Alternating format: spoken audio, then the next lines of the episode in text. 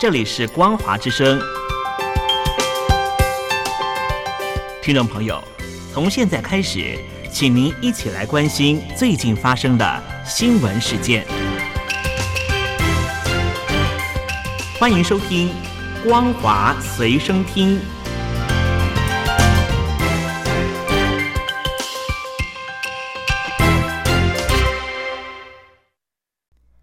欢迎收听今天的光华随身听，我是兰玲。首先带您关心俄乌战争的最新消息。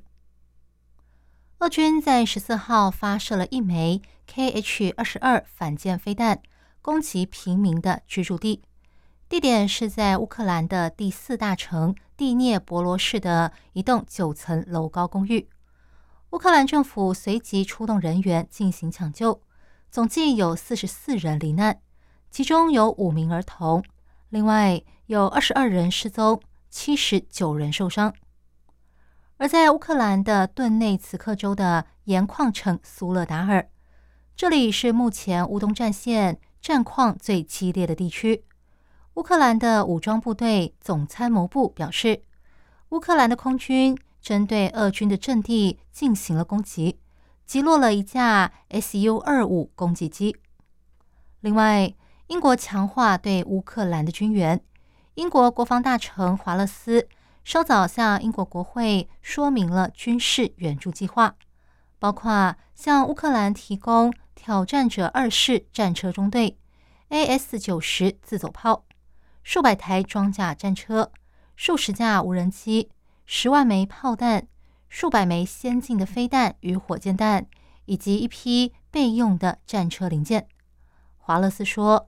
军援计划可以提升乌克兰的战力，让他们能够将俄军逐出乌克兰的领土。美国政府宣布将对中国的晶片禁令范围扩大到澳门，引发外界关注。事实上，美国先前对北京实施晶片禁令的时候，就有提到这些高级晶片和技术有可能因此转移到其他与中国相关的地方。如今，这项管控措施扩大到澳门行政特区。美国商务部产业安全局在联邦公报上公布了临时最终规则，宣布晶片管控措施也适用于澳门，而且即日起生效。澳门特区政府新闻局对于此事则暂时没有回应。接下来带您关心中国境内的重大消息。中国突然取消严格的清零政策，不但导致疫情一发不可收拾，也让核酸检测产业快速崩溃。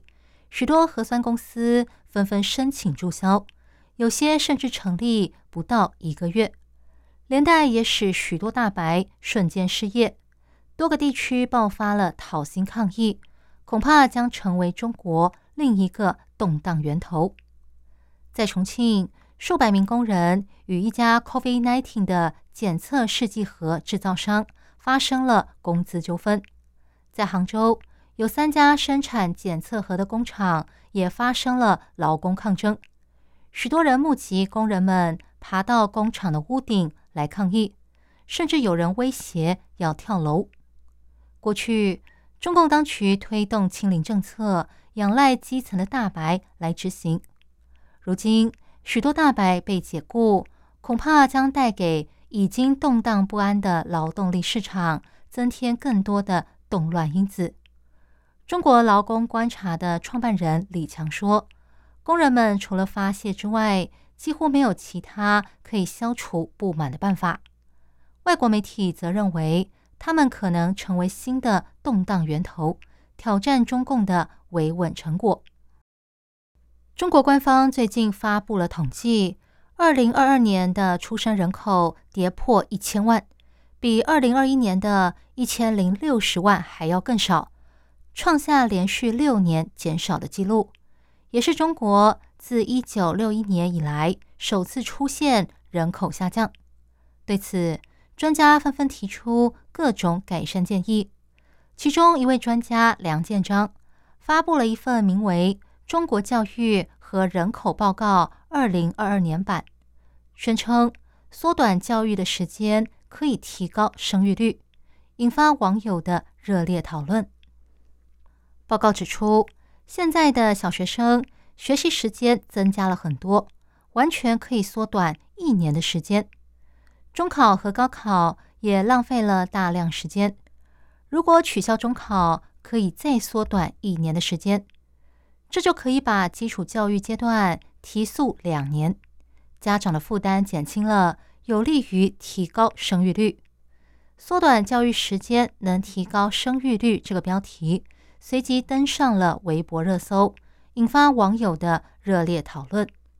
有网友说：“话糙理不糙，最应该反思的应该是为什么不想生。”还有人说。开个难得班，在一定程度上可以提高生育率。也有人说不能提高教育率，但可以提前入场时间，并且延长工作年限。有人说还不如研究怎么让男人生孩子呢，那生育率就妥妥的上去了。有网友说，天天催婚催生是有毛病吧？看得出来政府很着急了，但着急也没用。不想生就是不想生。专家的话也引起不少女网友的愤怒，认为性别歧视的意味浓厚。有人说：“我给你翻译一下，这意思就是说，女的读书多了，变聪明了，不好骗了。”也有人说：“子宫长在我身上，我想干嘛就干嘛。”美国药厂辉瑞先前跟中共当局进行买药协商，但因为中国出价太低，价格谈不拢，导致辉瑞生产的新冠口服药贝拉维未能纳入中国的医保，民众只能够自费购买。许多人透过亲友从海外买药，也有人退求其次，改买印度制作、被称为贝拉维绿盒和蓝盒的学名药。但最近，中国上海检测机构验出，这些仿制药中高达九成是假药。在中国，目前贝拉维仿制药的价格已经翻涨了五到六倍，一盒大约是三千块人民币，在京东国际、闲鱼等平台以及微信的各大圈群里都买得到。根据资料。贝拉维是由利托那维和奈玛特韦组成的复合药，其中奈玛特韦具有抑制病毒增殖的效果，利托那韦则是辅助成分。但上海检测机构新博地的负责人说，这些仿制药经过送检后，高达九成都测不出奈玛特韦，也就是假药。部分假药代替奈玛特韦的成分是奥司他韦，也就是抗流感药物的主要成分。这还算是好的，更夸张的是，部分假药甚至会拿碳酸钙和淀粉来代替奈玛特韦。麻烦的是，仿制药的外观几乎和真药一样，难以分辨。这代表消费者在购买的时候将面临巨大的风险。万一在关键的时刻把治疗的希望寄托在购买的假药上，恐怕会延误医治的时机，带来难以预料的后果。而在台湾，政府早在去年初就引进了贝拉维，并纳入健保，供有需要的民众来使用。医界人士透露，贝拉维在台湾的价格是中国的二点五倍，确实有一点高。但确诊者在发病的五天内使用，效果可以达到九成以上。外国媒体最近采访多位中国公私立医院的医师，他们证实，确实接到北京当局的命令，为病患开死亡证明时，要避免提到染疫。就算认为患者是因为染疫而死的，也必须要上报主管，经过多位专家会诊。才能够下定论。若病患生前有罹患其他疾病，则应该注明这就是主要死因。以上新闻由兰陵为您编辑播报，感谢您收听今天的光华随身听，我们下次见。